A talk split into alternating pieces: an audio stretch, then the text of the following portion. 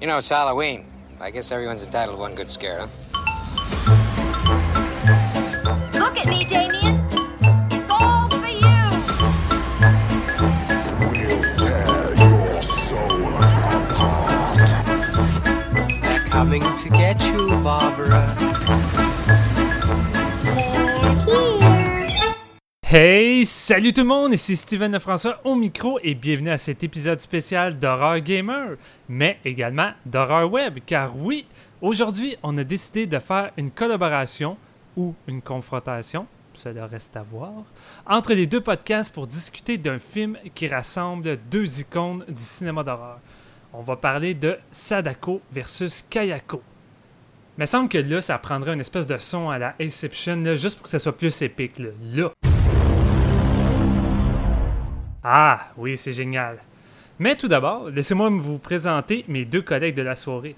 D'un côté, nous avons l'homme à la voix virile, celui qui me motiverait à visionner constamment la VHS de Ringu dans une version masculine, juste pour l'entendre me dire au téléphone régulièrement « C'est chaud ». Je parle de Marc-Antoine Labonté. Salut Marc-Antoine! Wow, écoute, euh, j'ai jamais été aussi bien introduit. Euh, c'est ça. Le, le dernier podcast sur la gauche a envoyé son, son meilleur élément ce soir pour discuter de Sadako et, et Kayako. Mais ouais, je suis très content d'être là. Génial. Essaye donc pour voir que ça donnerait un petit 7 jours avec toi. Euh, ça donnerait 7 jours parce que j'ai j'ai- j'ai pas de j'ai pas d'inflexion dans ma voix. Ah, c'est génial. Et de l'autre côté, nous avons le petit nouveau qui en a sa première expérience de podcasting. Donc, on va y aller euh, mollo avec lui. Je parle de notre ami Jean-François Ouellette. Euh, salut Jean-François. Bonsoir tout le monde, ça va bien les gars? Ben oui, ben oui. Et toi? Yeah, très bien, très bien. Pas trop Ça nerveux? prendrait des... Pas si pire, ça va bien, ça va bien. Ça va bien? Je, dis que ça prendrait des cheveux de Sadako à Marc-Antoine pour euh, fitter avec le 7 jours, ça serait peut-être encore plus viril, tu sais. Mais c'est ça qu'on se disait euh, hors d'onde, c'est que euh, tu sais, c'est Sadako versus Kayako, c'est Horror Gamer versus euh, Horror Web. Fait que tu sais, c'est un peu comme si Steven était Kayako, moi je suis Sadako, mais toi et JF, t'es t'es- t'es Toshi. Ah, je, suis, je suis le petit outsider qui miaule dans le coin. Ah, puis là, Ben quelqu'un va vouloir t'adopter, puis euh, finalement, t'es quel- genre de chat diabolique. là. Ouais, ou me tirer quelque chose comme dans le film. Oh, sans spoiler, mais je décampe. Fais attention, fais attention. Eh bien, les boys, euh, avant de débuter, je pense qu'on pourrait peut-être euh, commencer ça euh, avec deux petites questions que j'aurais pour vous, pour vous, juste pour briser un peu la glace avant notre sujet principal. Ma première, en fait, ça serait est-ce que vous trouvez ça pertinent, selon vous, de ramener le G-Horror de la période euh, Rings euh, en 2017 Car euh, non seulement on a ce versus qui vient de débarquer sur Shudder, mais aussi on a également le troisième volet de la version américaine de Ringu qui est, qui est en salle présentement ben, un peu partout au Québec puis euh, en Amérique. Fait euh, est-ce que vous trouvez que ça, ça a une bonne raison d'être revenu? Parce que euh, ça fait quand même un long moment qu'on n'avait pas vraiment eu euh, de film dans ce style-là depuis euh, une couple d'années. Ouais, Euh. ben, ah, vas-y, Marc-Antoine.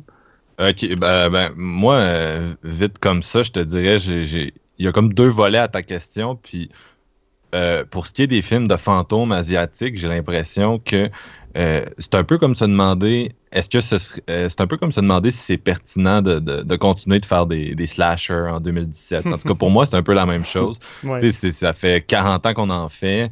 Euh, dans les années 80, tu avais un peu l'impression qu'on on raclait le fond là, du sous-genre à un moment donné.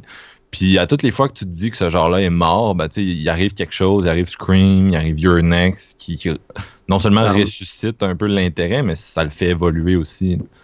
Ça change les règles en même temps en en ajoutant ou en continuant de suivre les règles euh, d'antan, si on veut. Là. Ouais, c'est ça. tu sais, Tout, tout ce que tu peux, mettons, critiquer du slasher des années 80 est challengé par Scream. Puis Your Ouais. Next, ça l'amène dans un. c'est plus réaliste, c'est plus euh, ci et ça. Puis on voit déjà certains films similaires qui naissent de ça. Fait que j'ai l'impression que euh, c'est un peu pareil dans ma tête pour les, les films de fantômes asiatiques. Euh, oui, c'est un genre qui a, qui a plein de, de stéréotypes. Là. On est rendu quand même au stade où il y a quelques franchises de 7-8 films euh, dans, dans cet univers-là. Il y a même un, un versus, là, ce qui est quand même une- en soi. On est rendu là, là. On est Ouais, rendu là. C'est ça, on est rendu là en 2017. Mais c'est ça, dans ma tête, le, le genre pourrait facilement renaître de ses cendres. là. Mais tu sais, je, mention- je mentionne 2017, mais euh, quand on pense à justement The Babadook, euh, euh, oui, The Babadook, de Bye Bye Man qui est sorti cette année, Sinister, ou même un autre qui s'en vient, Don't Knock Twice, est-ce qu'on pourrait, qu'on pourrait dire que ce genre de film-là est un peu des dérivés de, de, de la période Ring, avec des espèces de, de, de fantômes d'esprit avec des règles, euh, une espèce de malédiction? On peut-tu retrouver le même genre de code entre ces films-là, selon vous? C'est sûr que ça en est inspiré beaucoup quand même, là, du trend de fin 90, début 2000, instauré avec Renew, Ju-On, tout ça, euh, Darkwater. Puis je pense aussi que le, les Américains ont vraiment poursuivi dans cette vague-là dans les années 2000. tu sais, Avec euh, James Wan, il a scoré beaucoup avec Insidious, euh, Conjuring. C'est des gros films de hantise, des films de fantômes qui ont fait, qui ont adapté, si on veut, le, le genre du G-horror à, à l'américaine. Puis pendant ce temps-là, le, le G-horror, il s'en allait un petit peu. Puis là, on a eu toutes les toute la merde là, tu sais, euh, des, des, des séries B là, comme euh, American Poltergeist, toute plein de niaiseries qui sont droppées euh, en direct to DVD. Fait que là, je pense que le G-Horror peut reprendre un petit peu ses marques de noblesse en nous ressortant de quoi d'old school, mais à la saveur 2017, comme on dit, tu sais, un petit peu plus raffiné, je pense. là. Ouais. Il a- je pense qu'il a bien fait ça, Sadako, en même temps. Moi, j'ai l'impression, pour répondre à ta question, Steven, que pour moi, les films d'horreur se nourrissent toujours un peu les uns les autres.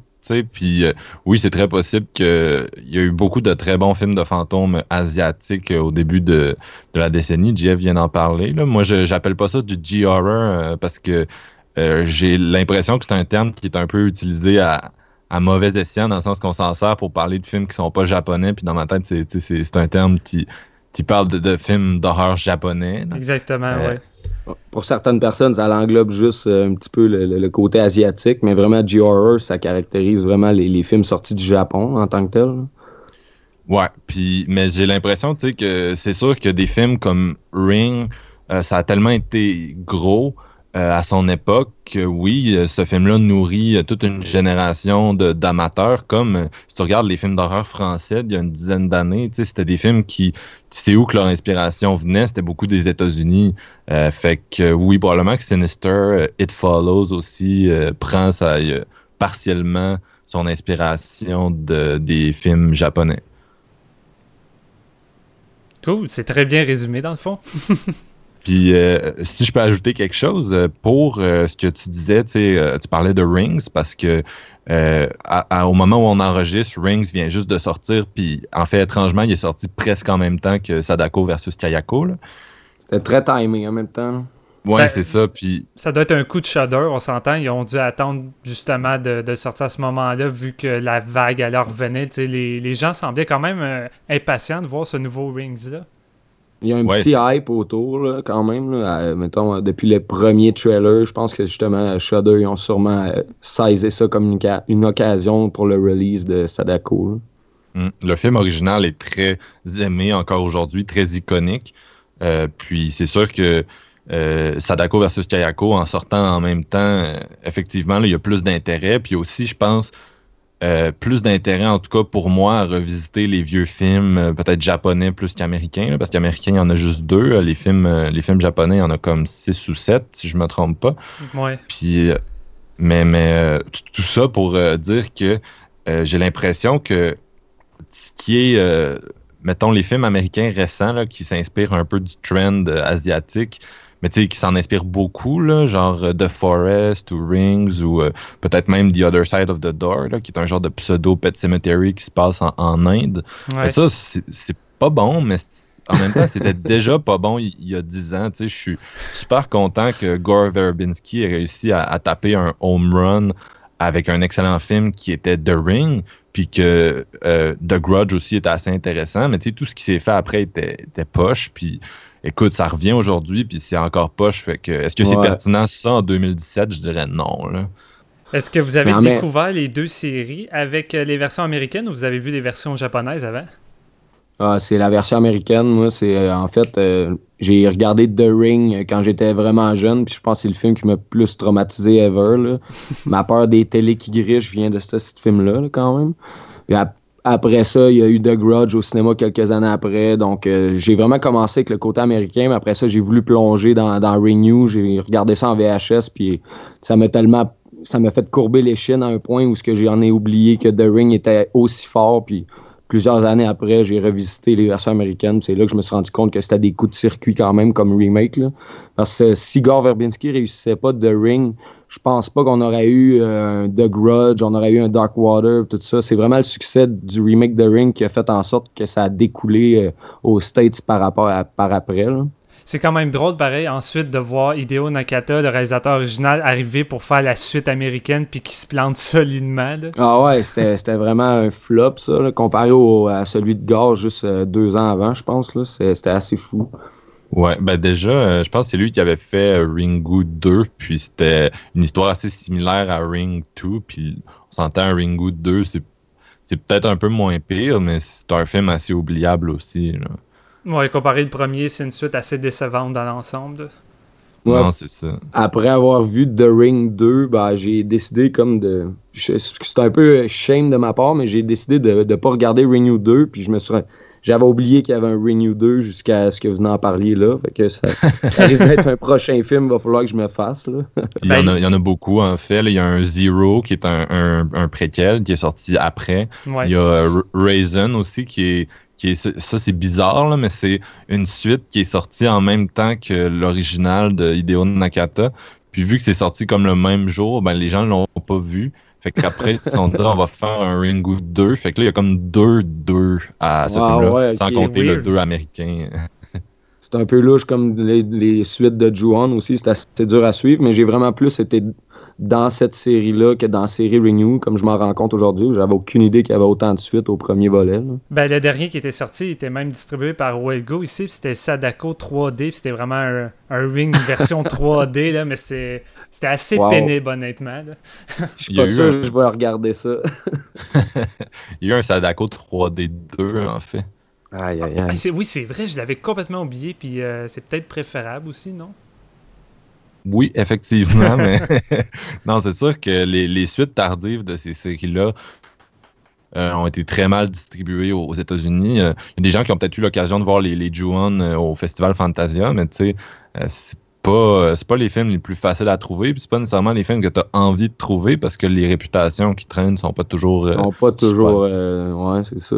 Mais j'ai le souvenir, par exemple, là, une couple d'années, par contre, là, tu sais, dans les débuts de Netflix ici, euh, il y avait les Ju-On 1 puis 2, euh, puis The Grudge 1 puis 2. Il y avait les quatre premiers Mhm. quand Netflix est arrivé, puis c'est là-dessus vraiment que j'ai, je les ai découverts. Puis moi, j'ai- j'aime vraiment justement les, les quatre premiers volets de la série. Je trouve que c'est, bon, quatre fois la même histoire, euh, sensiblement, si on veut. Là, sont facilement mélangeables. Mais c'est tout quand même des films qui scorent assez bien. Là. C'est, je veux dire, le, le- le côté horrifique est quand même là. euh, puis c'est, c'est assez efficace. Là. Ben, c'est parce qu'un coup Ouais, que t'en as vu un, la formule est pratiquement tout le temps la même, avec Ouais, la structure ça, décousue, puis euh, les noms entremêlés. Fait que, tu sais, euh, en moment donné, on s'y habitue, même si les premières fois, c'est assez déstabilisant. là. La première fois que j'ai vu le premier Ju-On, euh, j'étais un petit peu perdu à suivre l'histoire. Ah ouais, je, ben, je pense que c'est ça qu'ils veulent parce qu'en même temps, en, en t'enlevant les repères du timeline, ça, ça le rend quasiment encore plus angoissant parce que t'as aucune idée qu'est-ce qui se passe. Là. Veux, veux pas, là, ça, ça te prend euh, une bonne heure avant de saisir vraiment t'es où euh, par rapport au personnage aussi. là. Mhm. Euh, C'est tout le-. C'est tout le même réalisateur, faut dire. là. Les, les premiers, là, le- les quatre premiers japonais. D'ailleurs, euh, si ça intéresse les gens, euh, les, les quatre premiers, justement, là, Ju-On, The Curse, euh, The Curse 2 aussi, je pense, puis The Grudge, The Grudge 2, c'est tout sur le, le service en ligne Shudder. là. Donc, c'est aussi là qu'on trouve présentement Sadako versus Kayako. C'est une exclusivité Shudder, je sais pas si on l'avait dit. Mais donc, vous pouvez aussi, là, si ça vous intéresse, de découvrir les, les versions originales asiatiques, que vous tapez ces, ces quatre films-là qui sont peut-être les plus intéressants de la série japonaise. Je suis quand même curieux parce que j'ai vu euh, l'été passé puis l'autre été passé les deux derniers volets de, de la série Ju-On puis ils sont vraiment impossibles à trouver là, même en import.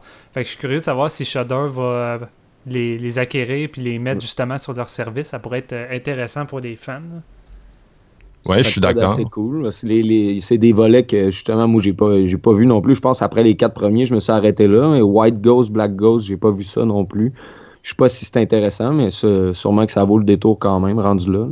Je, pense que c'est le seul, euh, le seul volet que j'ai pas vu. Puis j'ai l'impression que c'est des espèces de TV movie ou euh, quelque chose comme ça qu'ils ont fait, mais que ça avait plus ou moins marché. là. Mais euh, ça reste à voir. Je serais curieux pareil de voir ce que ça donne. Euh, ben, Sinon, euh, pour ma deuxième question, les boys, avant de, de y aller, ben, c'est assez simple. Quelles étaient vos attentes envers cette confrontation inespérée? Oh boy. Mes attentes, ils étaient pas là du tout. hein. Ok, c'est pas comme euh, Freddy versus Jason comme dans le temps là, où qu'on était tous Ah, excités là, puis prêts à aller voir ça. Là. Freddy vs. Jason, j'avais 12 ans, j'ai vu le poster sur le bord du cinéma Saint-Eustache, j'ai dit à mon cousin, je dis c'est sûr qu'on va là quand ça sort. Mais quand c'est sorti Sadako vs. Kayako, là, je me disais aïe aïe, je vais-tu vraiment regarder ce film-là? Puis c'était en en parlant avec vous autres, je me suis dit, bah, that's it, tu sais, on va le regarder, mais vraiment mes attentes, je m'attendais à une production style Asylum ou genre Sci-Fi Channel, genre Mega Shark vs. Crocodilus ou Giant Octopus ou whatever. Ok, toutes quelque chose de vraiment autres, cheap. Là.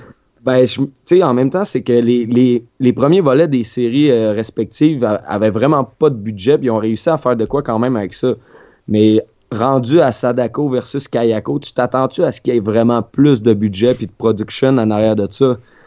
Non. Je pense Fait pas. que je me disais vraiment, je pense que ça va être de la merde, mais regarde, euh, je suis un- je suis un très bon regardeur de merde euh, en général. Alors, euh, rendu là, je me suis dit, let's go, je jump, puis genre, on en parlera tantôt si on était satisfait ou non. Et toi, Marc-Antoine? Euh, assez similaire pour moi. Euh, franchement, je peux pas dire que j'étais très excité là, avant que ça sorte.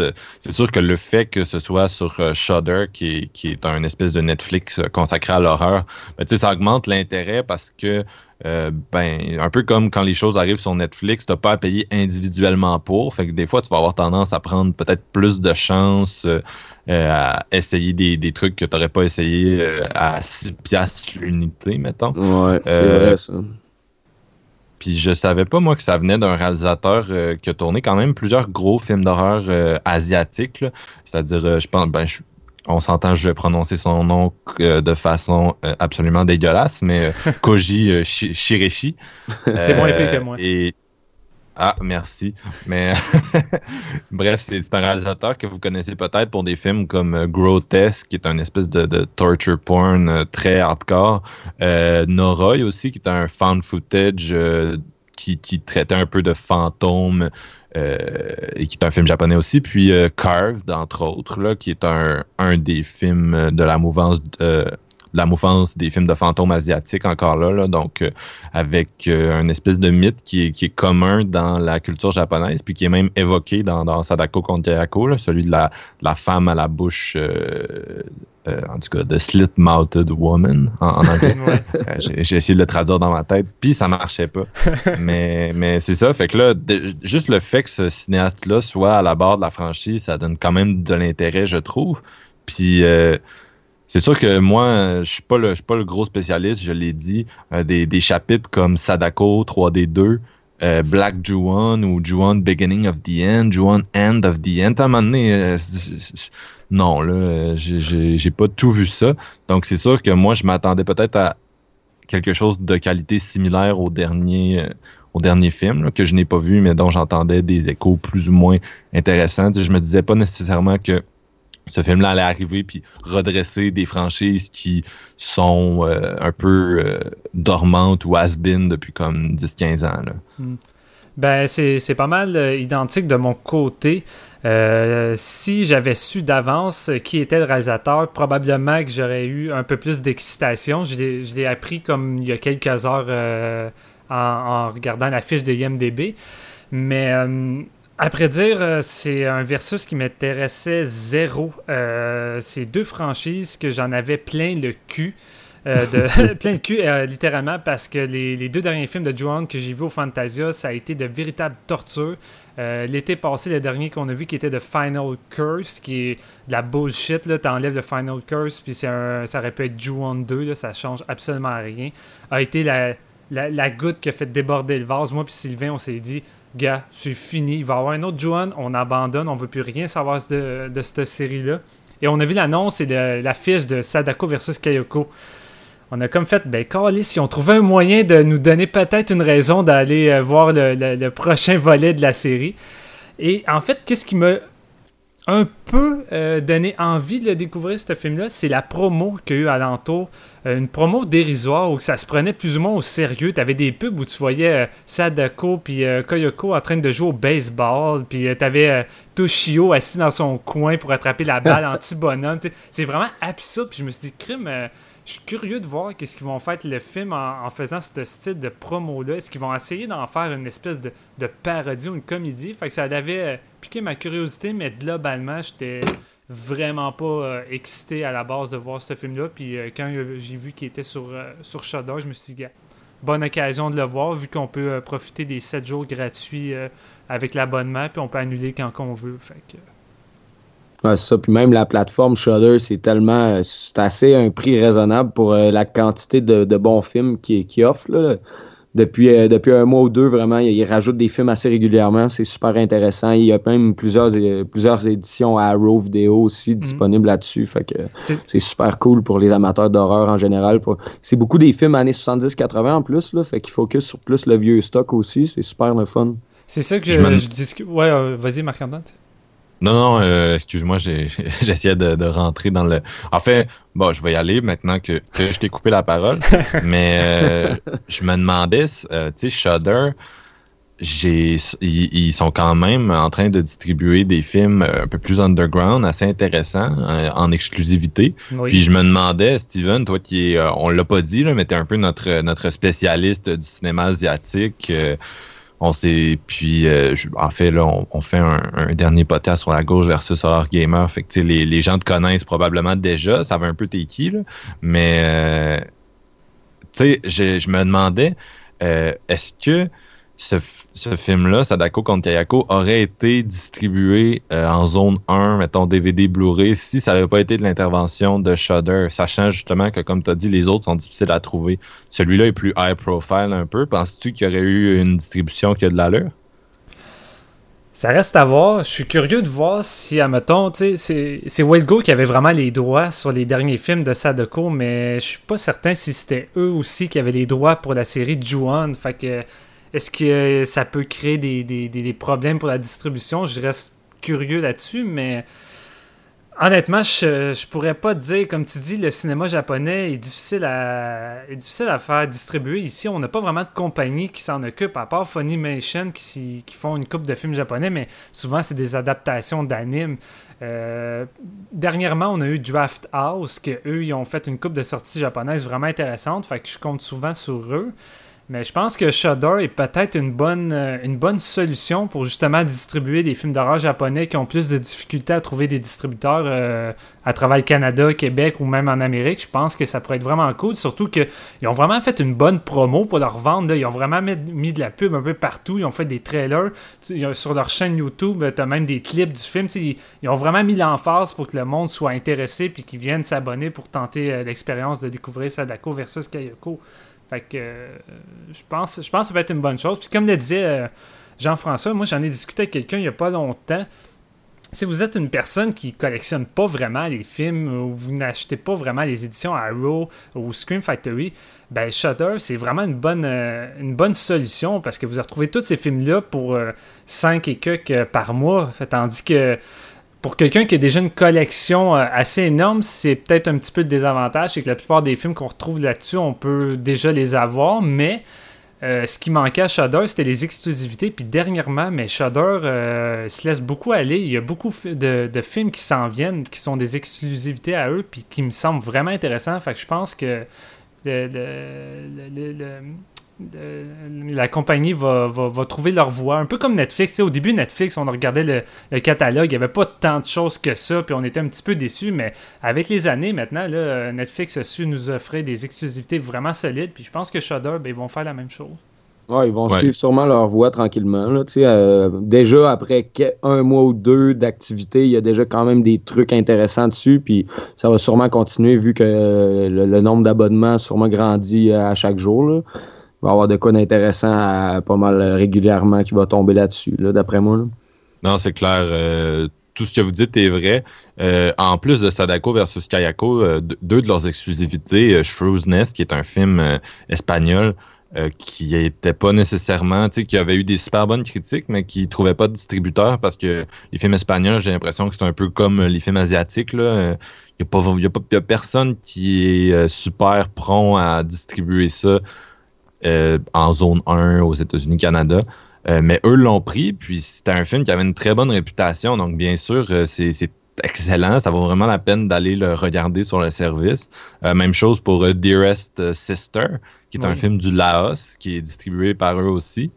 Euh, donc, je me demande, est-ce que ça va pas devenir un peu la, une maison de choix pour les films d'horreur asiatiques? Si la distribution est comme broche à foin, euh, coup-ci, coup-ça, même chose pour les films espagnols. Ultimement, l'horreur internationale, euh, ça, peut devenir une alternative intéressante pour euh, que nous, on ait, on ait l'occasion de les voir. quand, mettons, une sortie Blu-ray, peut-être pas dans, dans les plans parce que ça flopperait, puis la, personne qui déciderait de le sortir perdrait de l'argent. Je demande que ça. Ça serait merveilleux, honnêtement. là. Ah, on va se croiser les doigts. D'après moi, ça va se passer comme ça. Là. Ils sont déjà bien partis. yes. Ben là-dessus, les gars, est-ce qu'on est prêt pour euh, enchaîner sur le plat principal? Oui. Toujours prêt pour manger Sadako versus Kayako. Dans quel sens? Ah, écoute, dans tous les sens tu veux, mais euh, je l'ai déjà regardé deux fois en quatre jours, fait que je pense que j'ai assez mangé. Ok, essaie pas de vendre déjà ton opinion d'avance. non, non, j'ai rien dit. Garde-toi une, petite gêne, là. Ok, d'accord. Ben, en temps normal, euh, je dirais, on y va avec la petite madame qui crie. Ben, pour l'occasion, vu qu'on est dans une espèce de confrontation, ben, j'ai trouvé quelque chose qui fitait mieux dans le corps. Allons-y avec euh, mon son mystère et on vous arrive avec notre opinion sur Sadako versus Kayoko.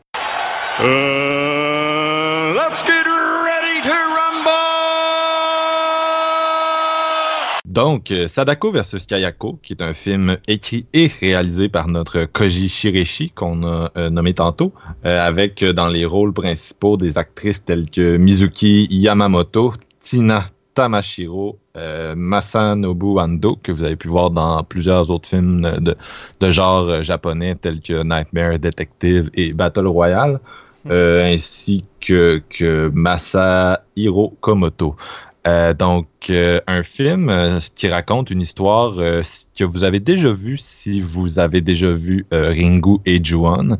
Euh, en fait, la, la première heure de ce film-là, Sadako versus Kayako, raconte basically l'histoire cliché de ces deux franchises-là, mais comme en parallèle. Donc, d'un côté, on a deux jeunes étudiantes qui achètent un lecteur VHS usagé et qui se retrouvent euh, par inadvertance à regarder la VHS maudite de, Sadako. Et euh, comme quoi, euh, c'est bien de faire la, transition vers les Blu-ray. Puis après ça, elles ont deux jours pour trouver comment vaincre la dite malédiction. Puis elles vont faire appel à plein de- d'experts en paranormal pour essayer d'avoir de l'aide. Puis en simultané, tu as une jeune fille qui s'appelle Suzuka et qui déménage euh, à côté de la maison, euh, la fameuse maison de, Grudge, là, Juon. Et euh, là, il y a quatre enfants qui vont y disparaître mystérieusement. Et puis elle, elle fait des rêves qui sont liés à tout ça. Donc elle finit par entrer dans la maison. Et euh, dans son cas, c'est pas mal ça, parce que pour être franc, euh, si on, on fait un synopsis avec beaucoup de, de sincérité, euh, ce film-là, c'est pas mal 75% Ringu, 25% Juon. Mais euh, euh, puis vous vous en doutez, les deux malédictions vont finir par entrer en, en contact. Je vais pas vous spoiler trop euh, comment. là. On va peut-être en reparler un peu dans, dans notre critique par la suite. Mais euh, c'est un peu ça pour le synopsis. Donc, qui veut y aller avec son opinion de- du film en premier? Ben, en fait, moi, ce que je propose, c'est qu'on y aille chacun avec euh, une opinion globale de qu'est-ce qu'on a pensé du film. Puis ensuite, on part dans une genre de, de conversation libre, puis on parle de qu'est-ce qu'on a aimé, qu'est-ce qu'on n'a pas aimé, puis on, y va en détail. là. OK. Alright. Y a-tu quelqu'un Ouais, qui a envie de débuter, briser la Je glace? peux, je peux plonger, là. Je pense que je suis prêt pour ça, là. Moi, euh, Sadako versus Kayako, c'était tout sauf une production Asylum japonaise, là. Genre, vraiment, c'est euh, c'est un méchant trip déjanté. C'est euh, c'est rapide. je veux dire, il y a du rythme. Puis en même temps, de la façon qu'il nous, qu'il nous présente les deux, les deux malédictions, c'est vraiment on point. Ça respecte quand même chaque série. Ça amène les bons points de chaque série aussi. ça amène des, nouveaux éléments qui sont, euh, qui sont super intéressants. Ils ont changé un peu la mythologie justement pour aider euh, le rythme du film. Dans le fond, le fait qu'il euh, la, la cassette tue seulement en deux jours, ben, veut, veut pas, ça rend le, ça, rend le, film plus rapide parce qu'ils n'ont pas le choix de courir. Euh, elle, elle va sortir de la TV dans deux jours pour te tuer. Là. Rendu là, il faut qu'ils se dépêchent. Là. Puis je pense que c'est un point positif du film parce qu'en même temps, il n'y avait pas besoin de traîner ça en longueur avec les sept jours. Puis euh, vu qu'il mettait euh, un versus avec Kayako qui est comme semi-présent, mais quand même qui arrive puis qui est efficace aussi, on s'entend que je pense que les. C'était le, le- pourcentage euh, assez balancé des deux. C'est peut-être 50-50, ça aurait été un peu moins intéressant. Parce que justement, le il, fait sans sable, puis en temps, puis euh, Sadako est vraiment là pour, pour nous foutre la chienne au début. Fait que j'ai vraiment trouvé ça intéressant. Le, professeur qui arrive, euh, gros comic relief, il y a vraiment des, des trucs que tu te poses des questions, what the fuck, qu'est-ce que je suis en train de regarder, mais au final, tu, tu finis l'expérience, puis t'es- t'es comme, ouais, j'ai vraiment aimé ça, puis probablement que je repartirais le film live, puis j'aurais autant de fun, tu sais. Mm. Fait que non, moi, pour, pour moi, ça a vraiment, ça a vraiment été de quoi de, de surprenamment euh, délicieux. Là. Je pense que c'était un bon versus après les, les deux premiers qu'on a eu dans les années 2000. là. Je pense que c'était une bonne idée de faire euh, Sadako versus Kayako. Ben, je vais enchaîner aussi, tant qu'à faire. Euh, je tournerai pas dans le tour du pot. Euh, non seulement je pensais jamais que Sadako versus Kayako serait une aussi belle surprise, mais je pensais jamais encore plus que je prêt autant au point de dire qu'à date, c'est mon meilleur film de 2017 d'horreur que j'ai vu. pas, pas que j'en Wow. ai vu, euh, pas que j'en ai vu euh, des tonnes, mais j'ai vraiment tripé solide. Honnêtement, ça a été du plaisir du début jusqu'à la fin. Parce que non seulement je crois que, c'est, que ce versus-là nous offre facilement les meilleures scènes horrifiques des deux séries qu'on a eues depuis peut-être les films originaux, honnêtement. Euh, Il y a vraiment des bonnes idées de mise en scène puis des bonnes, scènes de frousse. Mais qu'est-ce qui arrive le plus aussi à, élever le film selon moi et qui m'a vraiment fait triper, c'est le second degré qu'on retrouve dans plusieurs personnages qui rajoutent un fun incroyable. On va en parler plus en détail plus tard, mais le chaman avec son doigt magique, pour moi, c'est c'est du fucking génie. là. Juste pour ça, ça vaut le visionnement du film. C'est incroyable. Mais aussi, c'est vraiment juste un putain de bon. C'est juste un putain de bon G-horror comme on n'avait pas eu depuis longtemps. Et j'ai vraiment été satisfait. C'est vraiment le, le- le film surprise que je m'attendais zéro. Et c'est drôle. Euh, c'est drôle parce que Marc-Antoine disait que ah, c'est plus euh, 75% Sadako, euh, 25% Kayako. C'est drôle, ça a fait la même affaire avec Freddy versus Jason où c'était Freddy qui avait toute la place puis Jason un peu de côté. Mais je crois que c'est un peu nécessaire dans un, certain sens parce que tu sais, quand on regarde des films Ju-On, la mère, la mère en tant que telle, c'est pas mal le fantôme qui fout le plus la chienne, puis on la voit tout le temps juste à la fin. Fait qu'on se doute que dans ce versus-là, elle va débarquer juste vers la fin. Fait que faire un film d'une heure, mettons, juste avec Toshio non-stop, je crois que ça a moins d'impact que Sadako, ou que tu peux faire quand même plusieurs choses avec elle. Fait que je trouve que le film trouve un, un bon équilibre là-dedans. Puis qu'est-ce qui m'a vraiment plu, comme le disait JF, c'est le rythme. Tu t'emmerdes pas une seconde, ça l'arrête pas. Au départ, j'étais en tabarnak quand j'ai vu que le, le professeur annonçait les règles. Puis il était comme, Ah, si vous visionnez la VHS, ben en deux jours, vous êtes dessus. Je suis comme, c'est quoi Ouais. l'intérêt de changer la règle? Mais semble que c'était 7 jours. Puis après ça, j'ai comme fait fuck it, je m'en calisse parce que je passe tellement un putain de bon moment. Et je trouve que le film réussit à trouver justement un bon équilibre entre les deux univers et c'est ça qui m'a vraiment plu. En fait, moi, quand je regarde un versus maintenant, ce qui me plaît, c'est pas forcément de voir l'affrontement, c'est de voir comment ils vont réunir ces deux univers-là pour former quelque chose de cohérent et d'intéressant. Et là-dessus, Sadako vs Kayako ont vraiment fait une putain de bonne job. Et juste le fait d'avoir enlevé l'aspect décousu de Ju-On, euh, pour moi, ça renforce le film parce que je trouvais que ça alourdissait énormément les autres suites que j'ai vues. Et euh, ils ont vraiment fait le meilleur choix pour, euh, pour celui-là. Fait que non, honnêtement, pour moi, c'est du bonbon, ce film-là. C'est un petit ovni, mettons. Hein.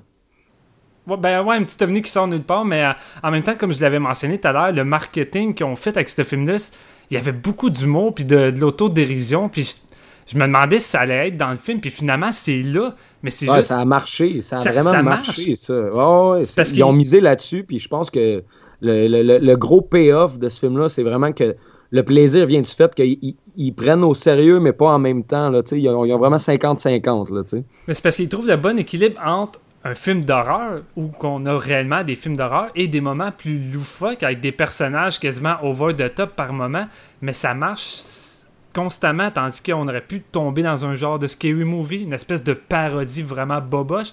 Et non, vraiment là-dessus, ça m'a énormément surpris à quel point que le film était maîtrisé sur ces deux aspects-là.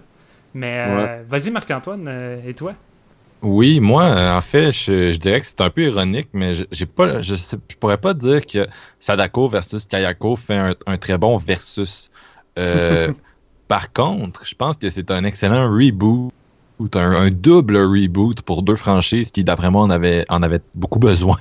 Et euh, c'est c'est comme drôle parce qu'en même temps, le, le- le ring américain cette semaine se fait enterrer par euh, Rings, là, qui a l'air vraiment euh, pourri si on fie aux critiques et tout. Moi, je l'ai pas encore vu, là, donc euh, je lui laisse quand même le bénéfice du doute. Mais de l'autre côté, tu as Sadako versus Kayako qui te donne vraiment envie que la franchise Ringu peut-être revive, puis de voir un autre film de, de ce type-là là, qui pourrait être intéressant.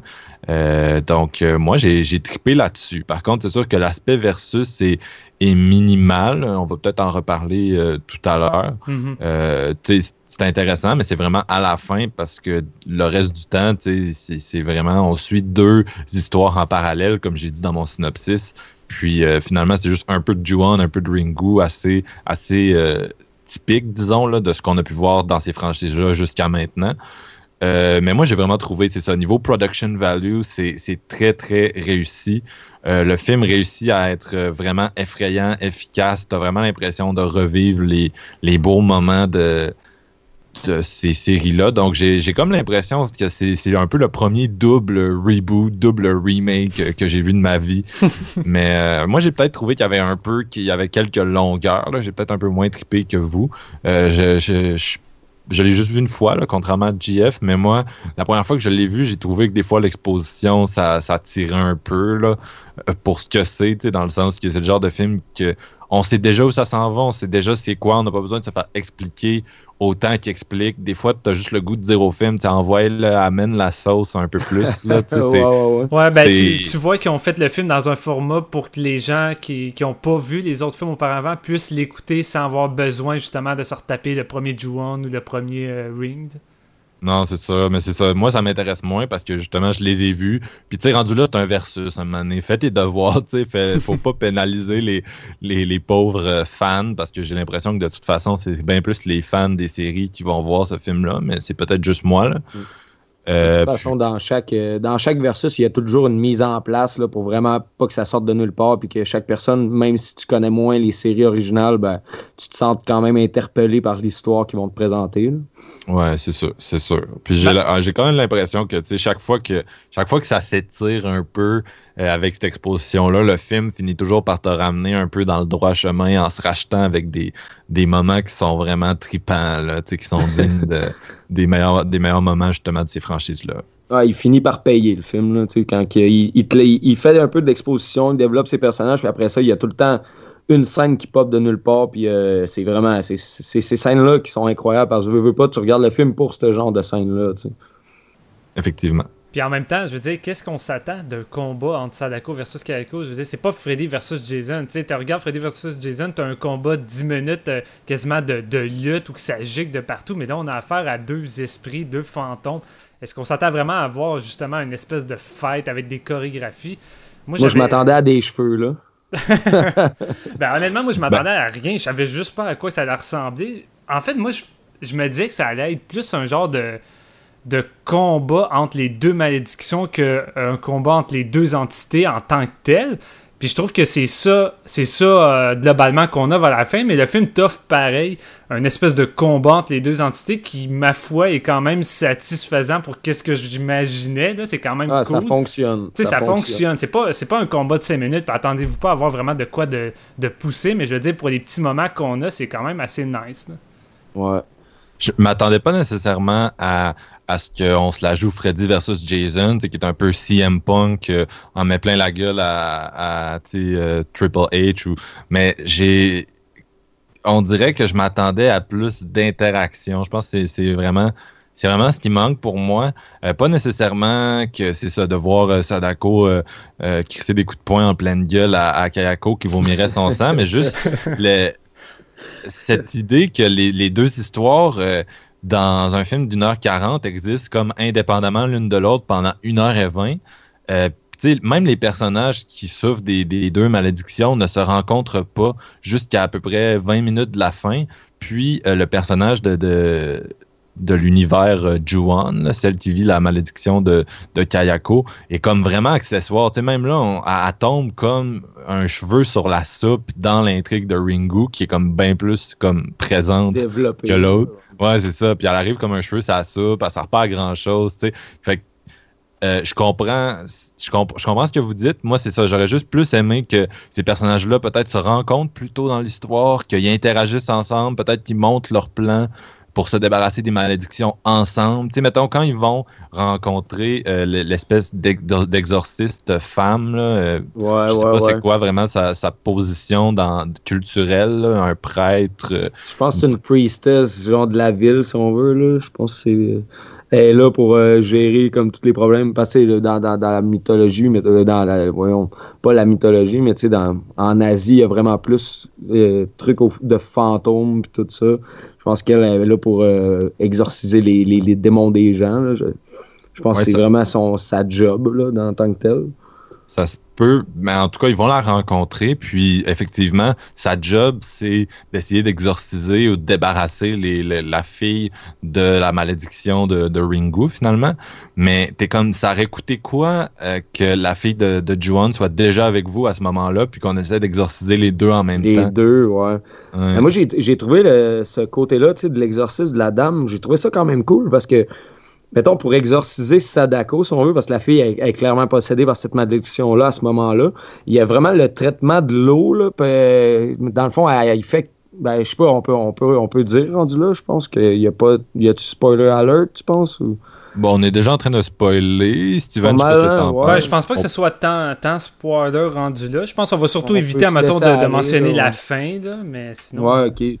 Ben, c'est, mettons, le- le- l'exorcisme, elle traite en, en faisant boire un truc euh, à ré- à répétition à la fille, puis ça, ça ramène un peu à la noyade de, de Sadako dans le puits, si on veut. Là. Je pense que ça, c'est un beau petit clin d'œil parce qu'il utilise l'eau pour faire sortir Sadako du corps, puis c'est là que, que ah, ça chie pour vrai. Là. Rendu là, il- ça, se- ça se passe, mettons. Là. Ouais, pas mal. Ouais, non, non.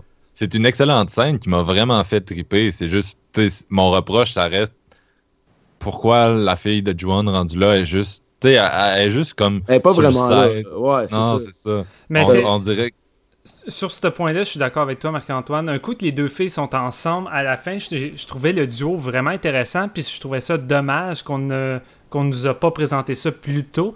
Mais en même temps, c'est justement le fait que le film est tellement centré sur Sadako que les scènes avec Kayoko puis l'autre personnage ben, sont peu présentes à cause de ça. C'est comme pénalisée à, à- à cause de ça. Fait que je, trouve ça dommage parce que vraiment, à, à la fin des deux ensemble, je trouvais ça. euh, je trouvais que ça leur ferait un point intéressant. J'aurais voulu justement que ça soit peut-être plus développé. Fait que euh, je suis quand même bien d'accord là-dessus avec toi. Je pense aussi que, admettons, si tu prends, euh, tu Kayako, est un petit peu mis de côté, mais en même temps, quand que ça arrive, c'est des grosses scènes de frousse du film. Autant que Sadako en a quelques-unes, vu que Kayako est un peu mis de côté, t'arrives dans ces scènes-là, puis il y a tout le temps de quoi de, de, de, de, de sketch puis de louche, là, tu te sens pas bien parce que tu le sais qu'elle va être là, mais c'est tellement... C'est tellement en surface que quand ça arrive, c'est juste là pour te foutre la chienne puis qu'on retourne vraiment aux personnages principaux. Là. Fait que je, je trouve quand même que quand ça arrive, ça, c'est assez payant parce qu'il y, a- il y a deux, trois bonnes scènes avec, euh, avec Toshio euh, en cours de route qui sont, euh, qui sont vraiment malades là, Ben, qui aident le film. C'est ça que j'allais mentionner. On se le cachera pas. euh, Sadako a beau avoir la plupart des grosses scènes. Toshio offre probablement les meilleurs moments du film. Moi, la meilleure, Ah, une des le meilleures de scènes, circuit, là. C'est vraiment la scène avec euh, des jeunes. Là. Il y a un petit garçon qui se fait euh, écœurer par les autres qui vont quasiment l'obliger à rentrer dans la maison de Juan.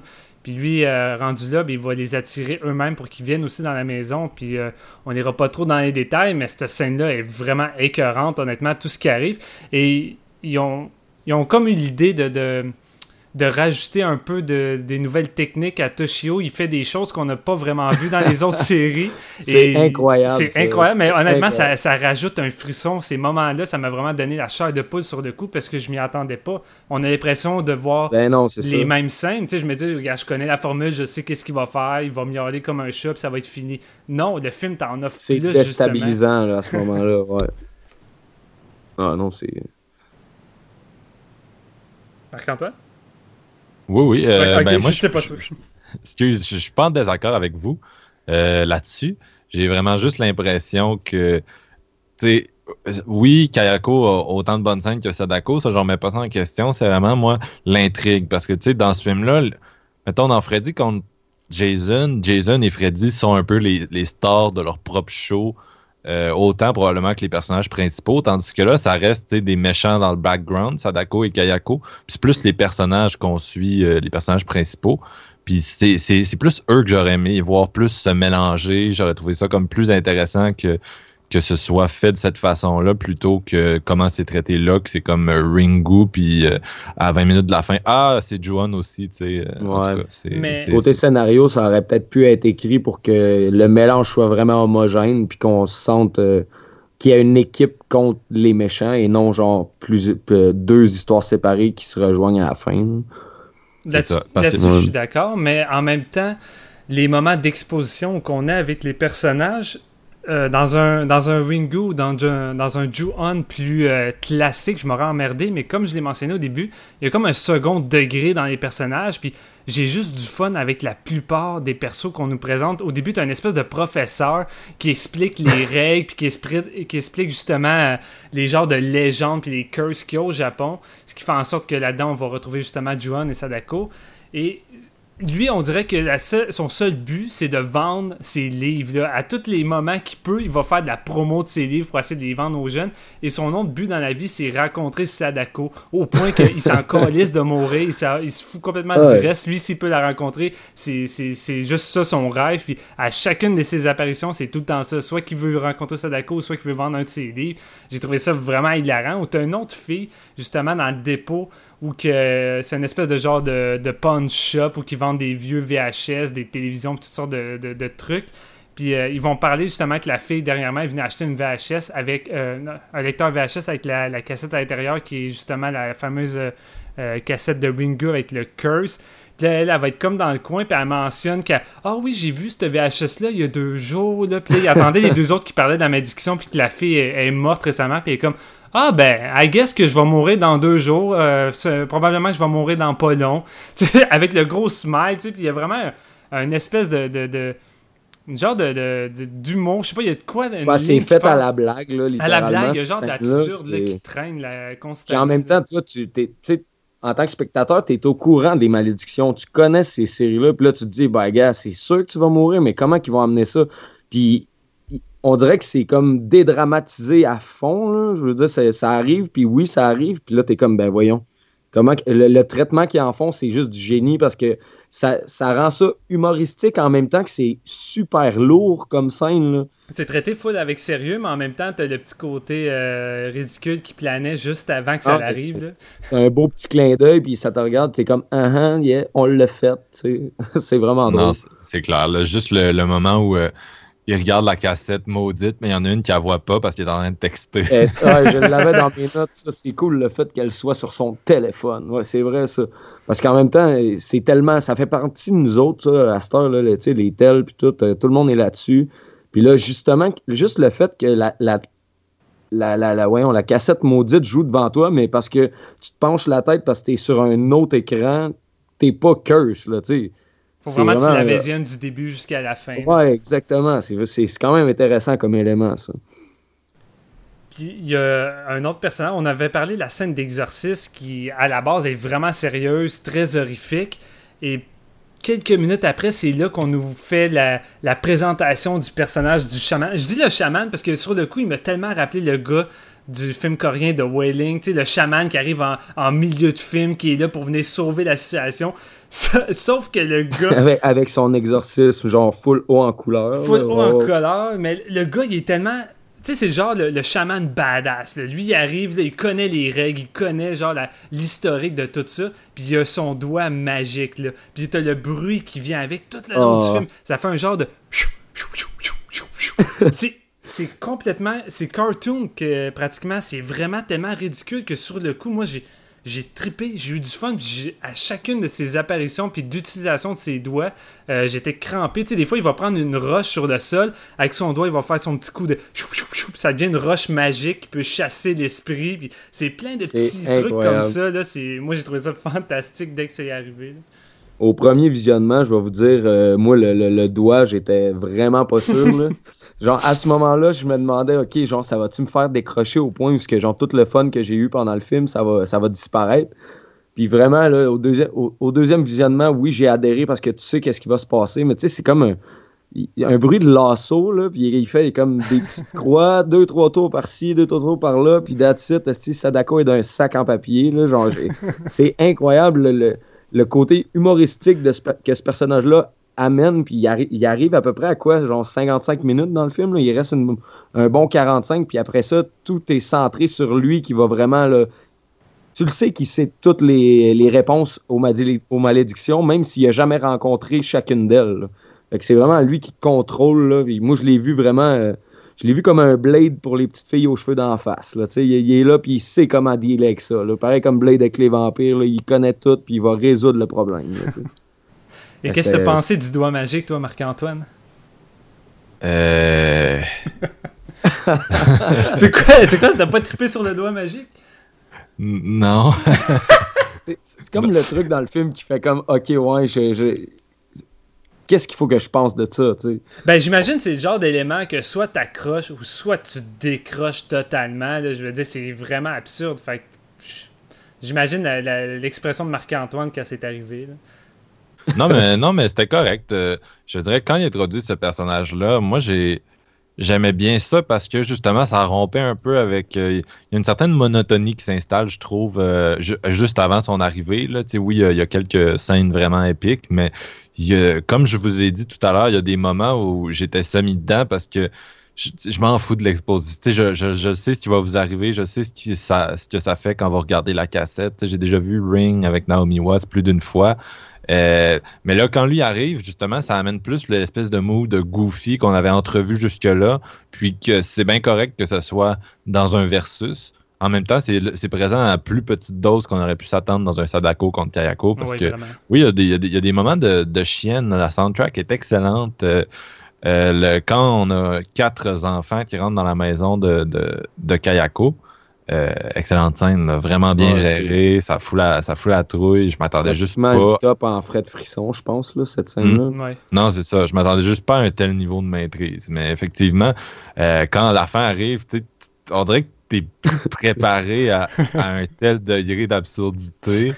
mais en même temps, un peu, oui, parce que le film arrête pas de te faire des, des, petits- des, petits- des petits gags là, qui sont coincés à travers le reste. Fait que je, je sais pas trop. Est-ce que- Moi, je m'attendais pas à ce que ça aille jusque-là. là. Pour être honnête, les boys, là, je, je pensais que oui, il y avait- le côté humoristique prenait une petite place, puis genre, j'aimais ça. Je pensais pas que ça allait aller avec son, euh, le lasso, voyons donc. Je, je peux, Mm. je peux pas croire qu'au scénario, ils ont dit c'est du génie, mais au final, à l'écran, c'est quand même.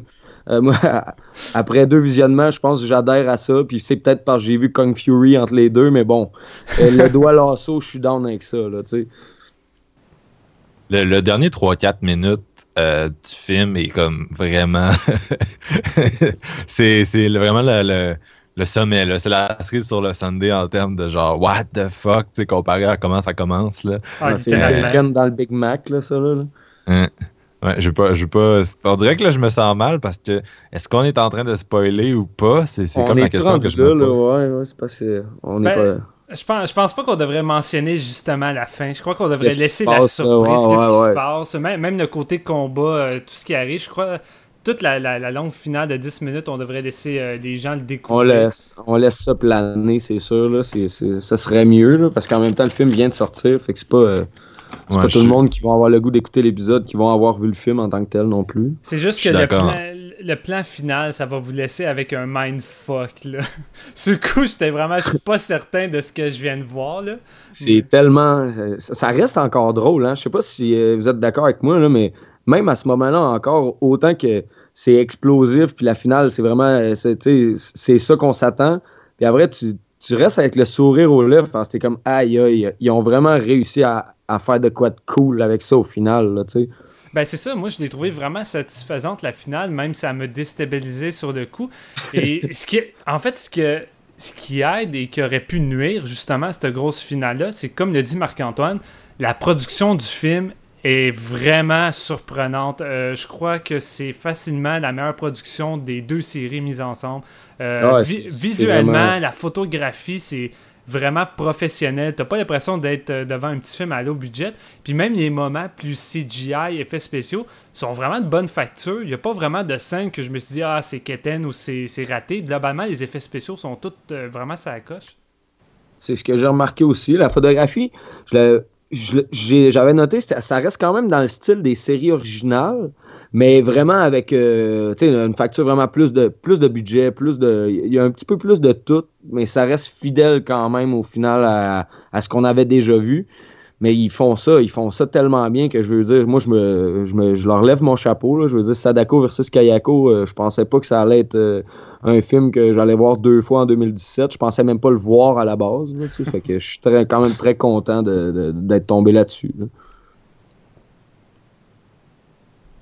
On a-tu déjà fait de, le tour ou vous avez d'autres choses à mentionner sur euh, Sadako versus Kayako?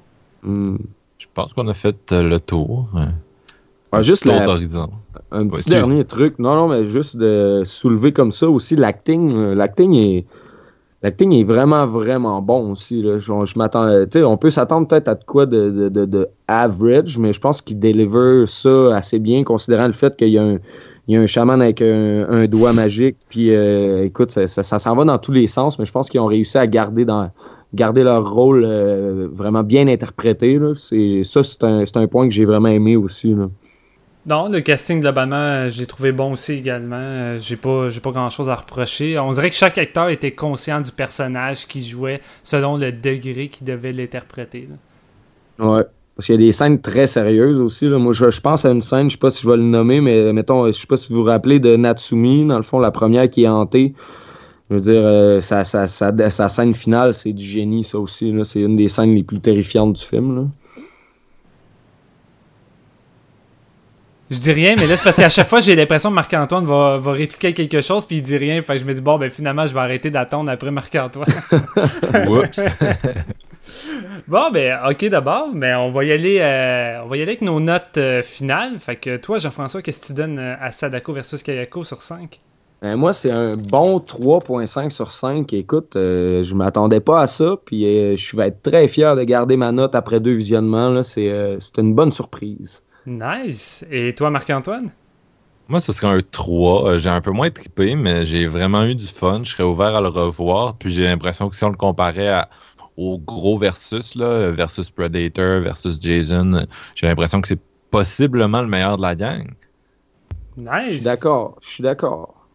Et euh, ben moi, je vais y aller avec un gros 4 euh, sur 5. Je sais que ça semble Oh. gros et généreux. J'ai pas revu euh, le film une deuxième fois. Est-ce que ça va faire baisser ma note? Je sais pas, mais je me sentirais pas honnête de donner une note en dessous de ça parce qu'après avoir fini le film, j'avais déjà envie de le revoir et j'ai vraiment trippé. Et malgré les quelques petits défauts qui peuvent planer sur le film, euh, j'aurais jamais pensé que Sadako versus Kayako pouvait être un film aussi satisfaisant euh, au final. Fait que honnêtement, euh, dès que le Blu-ray va sortir, moi je suis impatient de pouvoir Tu l'acheter. vas et de le sauter dessus. Ah ouais, tu je vais vas littéralement sauter dessus. Je suis allé voir pour le fun l'import et euh, le Blu-ray japonais est déjà sorti avec des sous-titres anglais, mais à 40$.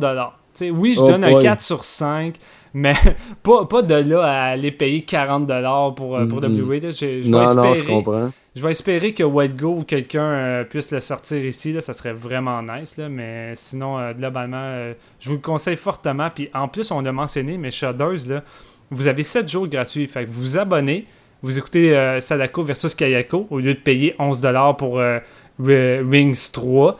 Euh, même si je ne l'ai pas vu, je, peux pas vraiment juger malgré que j'ai vu des bandes annonces. C'est les trois premières minutes du film qui sont vraiment minables. Mais vous avez la chance de voir encore cette- plus, Ah, Oui. Excuse-moi, non, non, qu'on- vas-y. Non, mais c'est ça, je voulais juste dire que, tu sais, finalement, vous pouvez voir celui-ci gratuitement, puis annuler votre abonnement après 7 jours. Fait que, tu sais, c'est une bonne occasion de découvrir Shudder et en même temps de voir un bon G-Horror au lieu de- d'aller voir celui au cinéma qui, qui est peut-être décevant selon les critiques. Ouais, parce qu'il est, il est rafraîchissant, Sadako versus Kayako. C'est vraiment de. c'est- c'est- ça a un feel old school avec une production euh, d'aujourd'hui, si on veut. Ouais, exact. Ça, ça vaut vraiment la peine. Ça, je me disais, euh, même sur Shudder, euh, c'est sûr que, comme tu dis, à 40$, ça, je sais pas si ça vaut la peine de le mettre sur nos tablettes, mais Shudder, ça reste, ça reste une plateforme qui est easy d'access puis vraiment pas cher, même pour ceux qui veulent poursuivre leur abonnement. Donc, je le recommande fortement. J'espère fortement que ça fera pas comme Netflix dans le sens où que Shudder va accumuler les exclusivités, ce qui est vraiment nice. Mais moi, je suis un, un collectionneur comme toi, JF. On est quand même euh, mentalement instable là-dessus. On est prêt à dépenser euh, beaucoup d'argent pour avoir euh, les meilleures éditions possibles. Ouais, J'ai Et- aimé le mentalement instable. là. Ah ouais, on, on saute des coches puis on se ramasse avec trop de films à regarder. Là. Ouais, Tellement, tu ouais. sais, ça fait 8 ans que j'ai un film pas déballé que je vais peut-être sans doute jamais voir avant de mourir. là. Mais, tu sais, exemple, Hush sur Netflix de Mike Flanagan, pour moi, ça a été un des meilleurs films que j'ai vu euh, l'année passée. Et j'attends un Blu-ray et j'espère qu'il va y avoir un Blu-ray. Fait que je me demande si Shudder va, va arriver un peu dans la même chose, dans le sens que Sadako versus Kayako va rester seulement sur Shudder et on n'aura Ouais, je pas pense- d'édition. Ça serait plate, là. Je pense pas qu'ils peuvent, euh, qu'ils peuvent en arriver à la conclusion de, de le laisser sur les plateformes euh, justement en- de streaming. là. Euh, ça prend une édition d'un Blu-ray de Hush autant que Sadako vs Kayako, autant que toutes les, les exclusives, là, Shrewsness, on en, on en passe. Là. Mhm. Et moi, mettons, je suis un gars qui est qui aime un réalisateur, ben, je vais aimer avoir la filmographie de ce réalisateur-là sur mes tablettes par pur principe du fait que j'ai tous ces films. Là. Fait que Hush, je l'attends moi aussi vraiment beaucoup parce que c'était très. C'était un coup de circuit l'année passée, ça, on s'entend. Ah oui, littéralement. Puis même, même euh, Mike Flanagan avait mentionné que ça serait cool pour les collectionneurs puis les fans que Hush sorte euh, en Blu-ray au courant des- de l'année 2017. Fait que Ben on, oui, on ose espérer que ça l'arrive. On n'est sûrement pas les deux seuls à l'attendre en Blu-ray, en tout cas. Non, je penserais pas.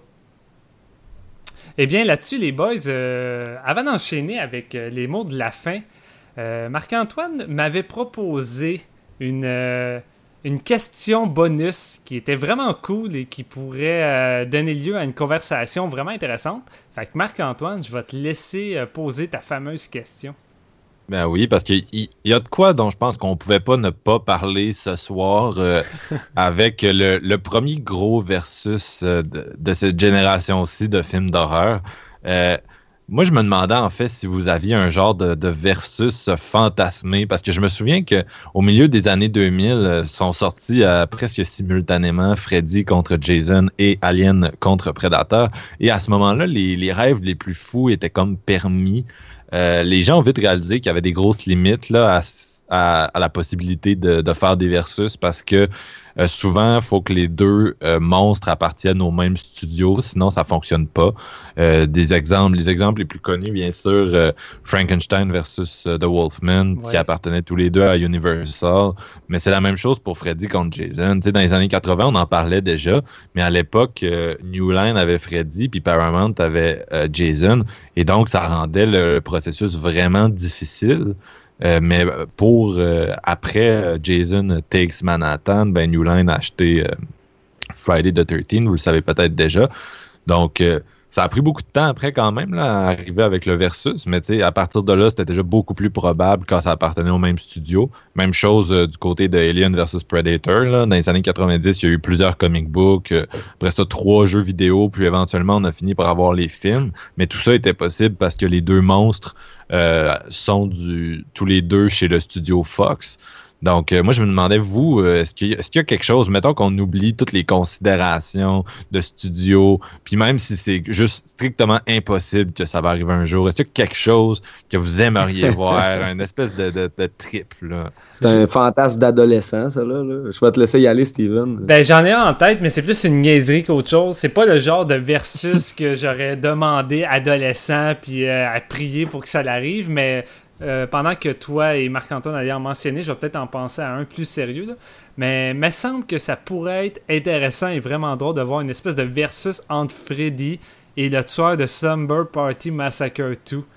ça clash tellement, mais on dirait que c'est deux personnages qui viennent un peu d'un même genre d'univers de rêve. Puis, me semble de voir les deux se battre à coups de chanson parce que quand on, quand on y repense, là, le, le quatrième volet de A Nightmare on Elm Street, t'as une scène sur The la plage. Dream Warrior. Dream Warrior. euh, c'est ça là, Dream Warrior? C'est pas le troisième Ouais, ça? je- Non, euh, ouais, non, exact. The Dream Master, excuse-moi. Oui, c'est vrai. Et t'as une scène vraiment ridicule sur la plage avec euh, Freddy qui met ses lunettes de rockstar puis tout ça. Puis en même temps, je me dis que le personnage est tellement rendu à un côté euh, goofy et clown que finalement, ben, il fonctionne avec celui de Slumber Party Massacre 2. Fait que je trouve, je trouve que ça pourrait être le fun, même si je sais que ça n'arrivera jamais. là. Mais bon. Non, c'est pas fou, mais ma- me semble c'est le genre de choses que t'aurais vu en 1989, tu sais. Ça aurait pu exister à ce moment-là quand, quand Freddy était au high de sa popularité puis il était vraiment goofy, tu sais, puis c'était le genre de film qui sortait au cinéma, tu sais. Me semble, euh, si ça avait pas été des droits, là, je suis sûr que quelqu'un quelque part aurait fait ça. Tu vois ça en drive-in, en double feature avec euh, fucking euh, Intruder, là, un double slasher avec deux, avec trois, euh, trois, euh, trois monstres du cinéma d'horreur. J'ai aucun doute que si les deux séries auraient eu euh, Full Moon euh, comme distributeur, ben on aurait sans doute eu ce fameux versus-là. Parce que Full Moon sont quand même assez hot dans, le, dans les versus avec leur Puppet Master versus Demonic Toys, puis euh, plein d'autres films du même genre. là. Ils sont dus pour en faire un avec Killjoy aussi. là. Je pense même qu'ils en ont déjà fait un avec euh, Killjoy qui sort justement en Oh. 2017, si je me trompe pas. là. Mais... On va mettre ça sur notre liste des films de merde à regarder. hein. Exactement, notre prochain épisode, ça va être un autre VS parce qu'on va se spécialiser là-dedans. Mega Shark vs Crocosaurus Shotgun épisode 2. man. On n'enregistrera pas souvent. Mais sinon, toi, Jean-François, euh, ce serait quoi ton, ton versus de rêve? Regarde, de rêve, là, mettons, là, euh, je vais y aller avec deux de mes séries favorites, puis sérieusement, j'aimerais ça voir cette confrontation-là, là, Myers versus Hell, Hell Priest de Hellraiser, sérieusement, le Pinhead contre Myers, le côté, euh, le, le- côté très humain de Myers, mais comme intuable, là, on sait pas, c'est fantomatique, c'est un anti, cet homme-là, il est intuable, puis l'autre qui vient d'une autre, euh, d'une autre dimension, euh, c'est c'est Cénobite avec lui, les créatures les plus folles les, unes que les autres. Je pense qu'on on, on pourrait faire de quoi d'assez d'assez intense avec ces deux-là. Si tu mash up les deux soundtracks ensemble, je pense que ça fait la, la tune la plus, le- la, la plus intense de l'histoire de la vie. Fait quoi, j'irai avec ça. En plus, ces deux personnages-là ont, ont longtemps été euh, avec le même studio de production, si je me trompe pas, là, donc ça aurait été dans l'ordre du possible euh, de le faire. là. C'était Ouais. Dimension, les deux. là. Il n'y avait pas un scénario qui avait été proposé par un certain réalisateur qui, justement, rassemblait ces deux, euh, ces deux euh, tueurs-là? Ça se peut, je suis pas au courant. Je me souviens que la, fin initiale de Freddy versus Jason était censé voir Pinhead apparaître. Mais Wow. euh, c'est encore ce que je vous disais. Le problème, c'est que dès qu'on essaie de mélanger deux studios, ça marche jamais. Parce que c'est ben trop compliqué, les affaires légales, puis comment on va diviser Ben les oui, profits, ben oui, ci, c'est ça. Fait que euh, même chose quand ils ont, ils ont longtemps pensé faire une suite à Freddy contre Jason parce que ça avait pogné. Et c'était censé être Freddy contre Jason contre Ash, de Ouais. Ash de, de Evil Dead. là. Oui, je m'en souviens. Et- Ça aurait été Les- malade, ça. Ouais, ben c'est ça. Tous les fans voulaient voir ça. Je me souviens, ce film-là était discuté, mais discuté sur les forums euh, spécialisés sur l'horreur, mais ça n'a jamais vu le jour parce que justement Ash est, est chez un studio concurrent, puis ils n'ont jamais réussi à trouver un terrain d'entente. Un terrain d'entente, ouais, ouais. Toi, Marc-Antoine? Ouais, toi, Marc-Antoine, ce serait quoi ton fantasme de versus? Euh, ben moi, je suis pas un gros tripeux de versus à la base, ça fait que c'est drôle que j'ai posé cette question-là. Aujourd'hui- Aujourd'hui, j'ai réfléchi à ça. comme, qu'est-ce que qu'est-ce que j'aimerais voir, tu sais? Puis euh, j'en suis venu à la conclusion que euh, Alien versus Predator, je trouve que c'est tellement un bon concept qui a tellement été mal exploité Ah, euh, dans totalement. les deux produits finis. C'est un Puis- scénario de marde qu'ils ont donné aussi, là. on s'entend. là. C'était pas. Surtout, qu'à bon. à l'époque, là, je me rappelle, la Fox avait reçu je sais pas combien de scénarios de plusieurs réalisateurs crissement talentueux, puis sur le lot, ils ont choisi celui de Paul lui qui ont gagné. là. Anderson. Sérieux, vraiment, là, c'était vraiment le meilleur selon vous pour, euh, pour la job. là? Ouais, ils mais, ils ont manqué euh, leur pile ou face. Effectivement, des fois, des fois c'est des considérations vraiment connes qui sont juste importantes pour euh, les, les gens qui ont le portefeuille puis pas pour nous. Mais euh, ouais, moi j'aimerais ça qu'ils refassent un Aliens versus Terminator puis que ce soit James Cameron qui, qui s'en occupe. Euh, donc les, Aliens arriveraient dans un quelconque concept puis on aurait toute une série de robots, euh, tu sais, quelque chose qui se battraient contre les monstres. Puis bien sûr, euh, si c'était James Cameron qui, qui parce que c'est lui, on s'entend qu'il a fait Aliens, puis c'est lui qui a fait les deux premiers Terminator, qui sont Ouais. les deux seuls qui sont bons, en fait. là. Ce serait Et, le euh, seul qui pourrait mâcher ça ensemble. là. Ouais, c'est ça. Puis le premier Terminator, en fait, est un film d'horreur, pour moi, un genre de, de slasher. Ah, Donc j'aimerais moi. vraiment ça, les, les voir se, se taper sur la gueule dans un quelconque cadre. Puis euh, si je peux en dropper un autre, euh, euh, je sais que c'est un peu débile, là, mais Ghostface versus Myers, dans un genre de... ça, ça serait comme méta. Ça serait pas le vrai Myers, parce que ça peut pas être le vrai Myers dans l'univers de Ben Scream. non, parce que Ghostface va se faire manger, mon gars, là, c'est sûr. là. Ben, pas juste Non, ça. J'imagine Ghostface en train d'appeler Myers. C'est comme, c'est quoi ton film d'horreur préféré, mais Myers parle jamais. là? Go- Ghostface qui dit Ah non, mais de toute façon, j'ai mon double en arrière, mais tu sais, Myers, il peut pas mourir. Là. Fait que même s'ils sont deux contre lui, c'est chill, là, il a gagné pareil. Non, mais atta- attendez, écoutez ça. Euh, ça se passerait genre dans l'univers de Scream, fait que tous les personnages seraient ensemble, puis on ramènerait des, personnages de, Scream, justement, ceux qui sont encore vivants. Puis, euh, ultimement, les, deux tueurs, ce seraient des, personnages qui seraient dans des amis ou des relations de, des personnages principaux, là, comme dans tous les Scream. Fait que le, le Myers, ce serait un faux Myers qui ferait péter les plombs aux fans de, de Myers, c'est pour ça que ça n'arrivera jamais. Qui se battrait contre le faux, euh, ben, le faux, le vrai Ghostface, mais ce serait deux gars dans des suits essentiellement.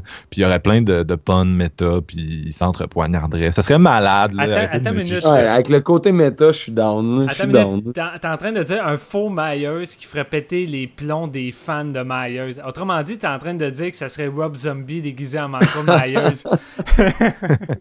Tu vois sa touffe de cheveux, puis t'es comme Oh non, je pense que c'est lui en arrière. Puis à la fin, il y a le, il y a le reveal, puis il enlève son masque, puis c'est Rob Zombie avec un couteau. Genre. Ah, comment ça, il y a des white trash? Ah, ok, ouais, ça doit être Rob Zombie derrière le, le masque. Là.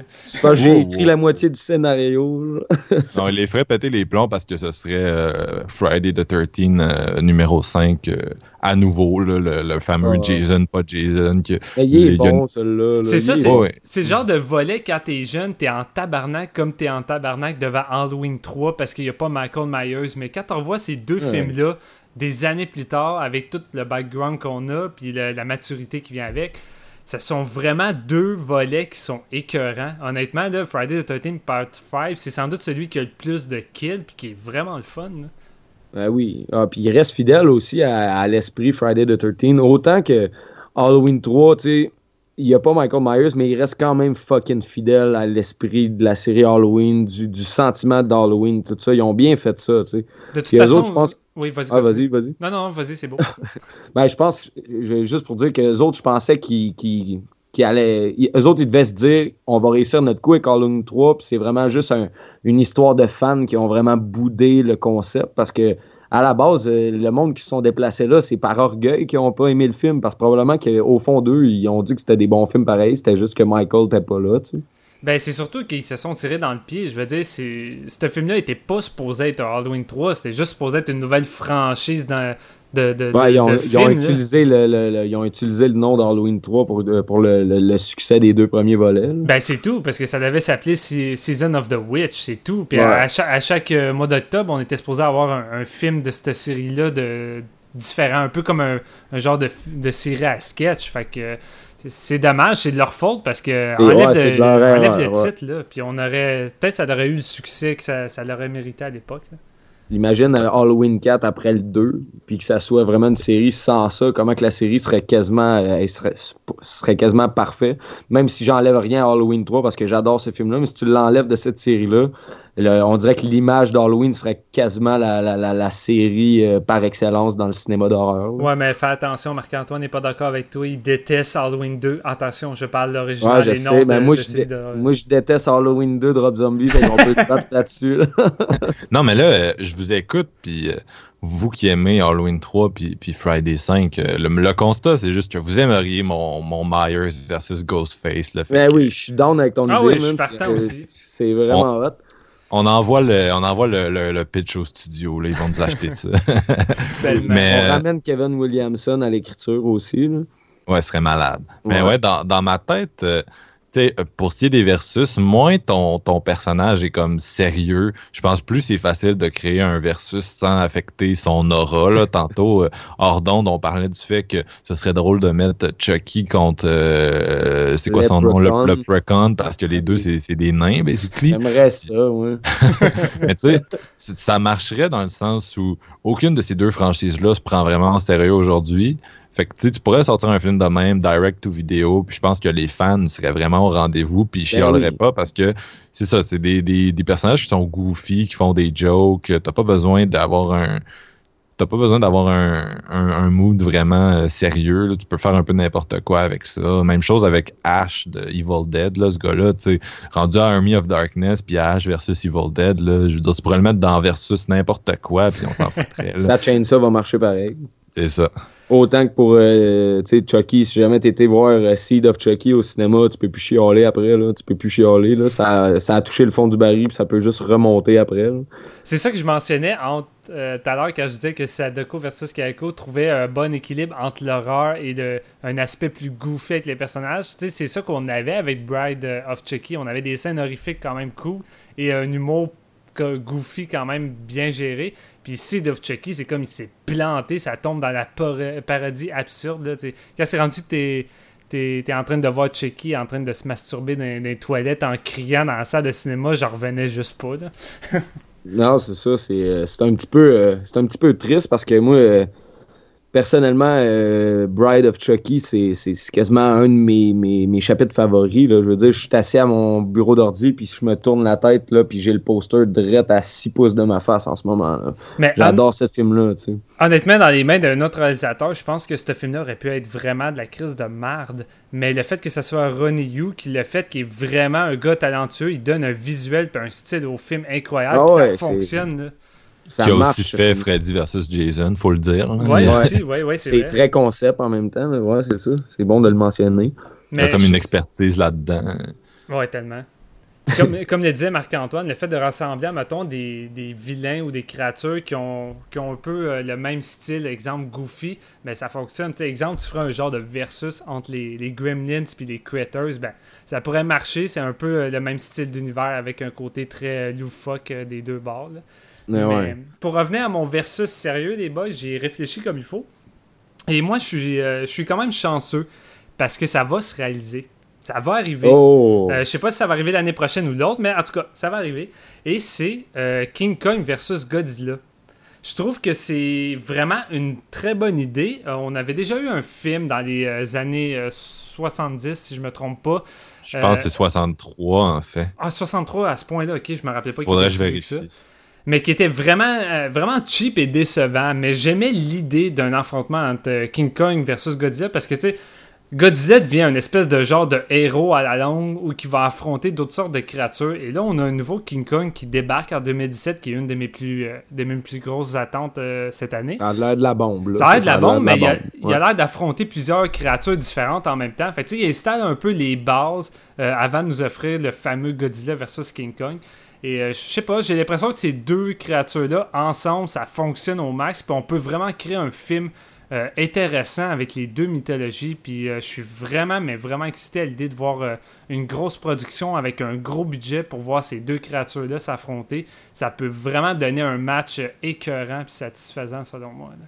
C'est sûr que tout ce qui est euh, kaiju, il y a un gros précédent de- d'épisodes versus euh, et, et, tu sais, Godzilla versus euh, X, là, il y en a eu en maudit. fait oui, que vraiment. tu sais, c'est- des matchs de lutte géants. c'est c'est- Puis là, ils vont, ils vont un peu remettre ça à la sauce américaine avec des gros sons à la Inception. Si tu veux remettre ton son à la Inception, ça va être le bon moment dans le montage. Mais, mais euh, ouais, c'est ça. Mais tu sais, ça reste qu'il y, a- il y a vraiment un précédent. Puis tu fais, je regardais des, des trucs comme euh, Pacific Rim ou même le premier Godzilla. Il en met plein la gueule à un autre bébite géante. Fait que ça, ça va être. euh, tu le sais déjà que ça peut être bon. Puis peut-être que peut-être ce ne sera pas, mais c'est le genre de versus qui est, je trouve, facile à faire parce qu'on Mhm. dirait que dans l'imaginaire des gens, c'est déjà présent. Ouais, c'est- préétabli, là, si on veut. C'est deux bébites qui sont clairement potablement faites à la rencontre, si on veut. là. Beaucoup plus que Sadako versus Kayako, si on fait la comparaison. là. Je pense que Godzilla contre King Kong, c'est euh, c'est un mash-up payant. C'est sûr que si ça se passe, il va y avoir vraiment des, des, des éclats de, de, de faces de dinosaures. là. Si tu loupes être- vraiment ta cible avec ton King Kong versus Godzilla en offrant, en offrant pas ce que le public désire, c'est que vraiment t'as rien compris parce que la simplicité même euh, est là, là, pour ça. là. Je veux dire, c'est pas compliqué là, ce que les fans voudraient avec ce genre de versus-là. Ouais. Non, ça serait intéressant. Ben, ça va être intéressant parce que moi, j'avais aucune idée que ça se passait, mais euh, si tu dis que c'est c'est possiblement euh, éventuellement en production, c'est vraiment cool. Ben, en fait, au départ, c'est ça qui était supposé sortir avant même ce, ce nouveau King Kong, mais les, les année, studios ouais. ont changé d'idée, puis euh, je pense qu'ils veulent peut-être euh, repartir à zéro sur, sur les bases parce qu'ils ont sorti un nouveau Godzilla, fait qu'ils veulent sortir un nouveau King Kong, puis là ensuite ils vont relier les deux pour la suite. Je sais pas ce que ça va donner, je sais pas euh, quel réalisateur ça va être? Parce qu'au départ c'était supposé être euh, celui du premier qui était Garrett euh, Edwards Garrett Edwards, ouais. qui pour moi a vraiment fait une méchante bonne job puis j'étais content de le voir aller là parce que le problème de ce Godzilla là euh, américain était pas sa réalisation mais son scénario la plupart des reproches qu'on pouvait faire c'était ça fait que j'aurais aimé ça de revoir derrière la caméra mais en même temps euh, je veux dire euh, la place est encore libre puis je suis curieux de voir qui c'est qui va mettre derrière, euh, derrière la caméra pour nous offrir ça là. Mais si je me trompe pas, euh, Garrett était plutôt censé faire euh, le deuxième Godzilla là, qui a été donné au réalisateur de Trick or Treat. Je sais pas si c'est le même film que Godzilla vs Kong. Je pense qu'il va y avoir Godzilla, Godzilla 2, King Kong, puis après Godzilla vs King Kong. Que c'est Godzilla 2, c'est fait par Michael Doherty, genre? Ouais, c'est Ouais, ça. le réalisateur Aïe, de aïe, Trick or aïe. Je savais pas ça non plus, man. Fait que dans le fond, ça va être une anthologie de Godzilla, puis ça va être euh, une époque différente de Godzilla à chaque fois. Là. Godzilla Ben, je sais à pas si- l'Halloween, genre. Je sais pas si c'est encore ça, mais euh, dans le temps que c'était Gareth Edwards qui était censé faire le 2, là, avant qu'il s'en aille à, à Star Wars et tout, euh, c'était censé être un genre de remake ou une réadaptation de Destroy euh, All Monsters. là. Oui, c'est vrai. Euh, oui. Qui est pas mal la, la suite préférée des gens de, de- dans la série Godzilla. Je sais pas pour toi, Steven. là. T'es bien plus calé là-dedans que moi, mais euh, c'est très aimé là, après l'original. oui, c'est facilement euh, une des versions les plus aimées là, de, des fans. Fait que euh, je suis pas vraiment étonné que les studios voulaient aller avec celle-là. là. Fait que, Moi, côté Godzilla, je connais rien. J'ai vu Godzilla 54 puis Godzilla 98, là. Fait que... En même temps, t'as comme 28 films à te taper. Là, fait qu'il faut que tu sois motivé. Ah, là, c'était mais- c'était un peu long, là. Mais mettons que si j'ai à tomber là-dedans, j'en ai pour un petit bout, là. Je pense que j'ai vu le meilleur puis le pire. Comme fait que entre les deux, ce qui se passe, c'est- plus ou moins important pour l'instant. Ah, Crée-moi, t'as pas vu le pire. J'ai beau cracher sur le Godzilla de Roland Emmerich. Son of Godzilla reste à, à ce jour le pire Godzilla que j'ai vu de ma vie. Là, mais Aïe, aïe, ouais. c'est, moi, une grosse nostalgie aussi, là, celui de Roland Emmerich. Là, je veux dire, j'avais vu le trailer, j'avais genre 7-8 ans à TV, j'ai dit, man, faut que j'aille voir ça au cinéma, c'est sûr, tu sais. Mais quand t'es jeune, je garde une bonne. euh, ouais, c'est ça. C'est, ce film-là, il va fonctionner quand t'es jeune parce que tout ce qui est stupide, tu le catches pas vraiment. Là. Puis, tu sais, il y a probablement 90% du film qui est stupide, mais c'est pas grave. Le voir un dinosaure marcher dans les rues de New York, c'est cool. mais quand t'es jeune, tu catches pas forcément c'est qui Godzilla. Je veux dire, c'est pas comme aujourd'hui, on n'avait pas accès aussi facilement euh, aux films. euh, Excusez-moi, aux films asiatiques. Fait que je veux Non, dire, moi j'ai eu la chance euh, très jeune de, de pouvoir euh, m'asseoir à côté de mon père sur un divan et de visionner le Godzilla original à la télévision. Je dis original, mais c'était la version euh, américaine King qui of Monsters, là, ouais, avec Ouais. les scènes américaines rajoutées. Qui est pas tant mauvaise que ça en tant que telle, mais tu sais, j'ai quand même eu la chance de voir cette version-là. Et quand j'ai vu le Godzilla de Ro- Roland Emmerich, ben, j'ai apprécié ça pareil parce que j'étais jeune, puis pour moi, c'était juste un, un film de monstres qui attaque. Mais tu sais, avec les années, quand j'ai appris à, découvrir l'univers du Gaiju, puis euh, à, à me renseigner un peu plus, puis à aimer vraiment Godzilla, ben, je me suis rendu compte à quel point comment ce film-là est une déception. Mais avec un autre titre, à la base, ça aurait pu juste être un gros plaisir coupable. Mais encore là, il faut déjà euh, avoir du plaisir à voir la plupart des métrages de, de Roland Emmerich. Là, moi, je suis pas forcément un grand fan. là, mais...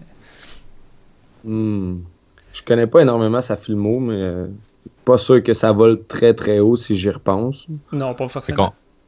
On a commencé avec euh, le, le G-Horror euh, Ringu, puis on finit avec le, le, le G-Horror Godzilla. On, a bouclé la- on book notre boucle. Ouais, je pense qu'on a booké la boucle. Là. On va enchaîner avec les mots de la fin. Ben, là-dessus, les boys, euh, je vais vous dire un gros merci d'avoir été là. Fait que merci Marc-Antoine. De rien, monsieur.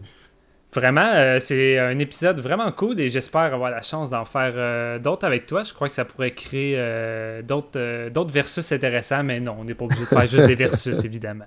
C'était c'était pas un versus ben ben à soir de toute façon. on Non, c'est ça. c'était- C'était Kalinours versus euh, genre euh, les Teletubbies. là. Tout le monde On s'est bien entendu, là, ouais, c'est ça. Hey, salut Ouais. les gars!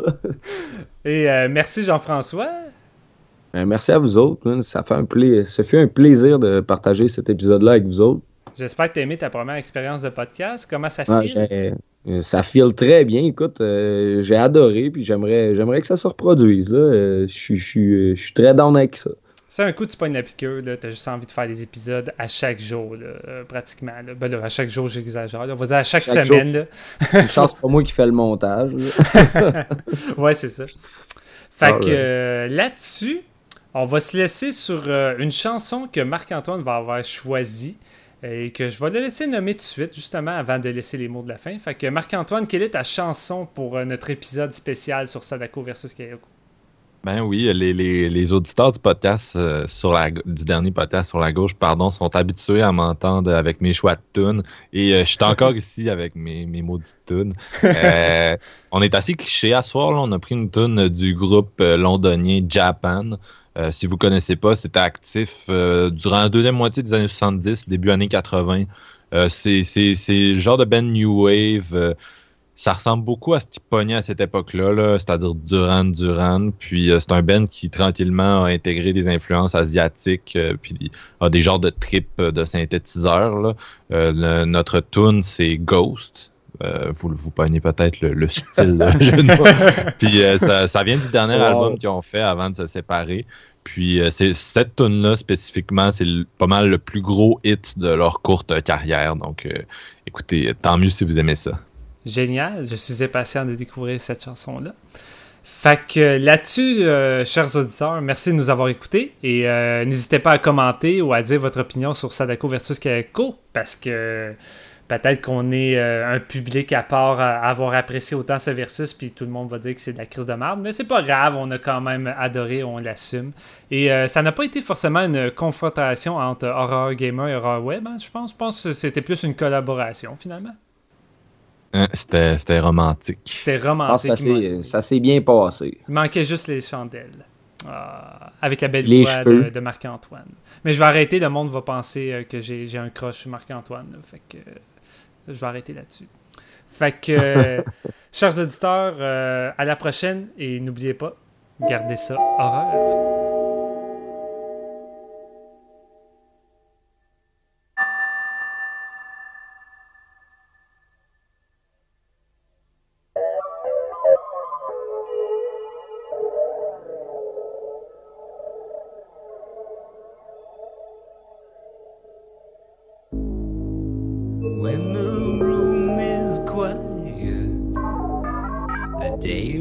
Daylight's almost gone. It seems there's something I should know. Well, I ought to leave, but the rain it never stops, and I've no particular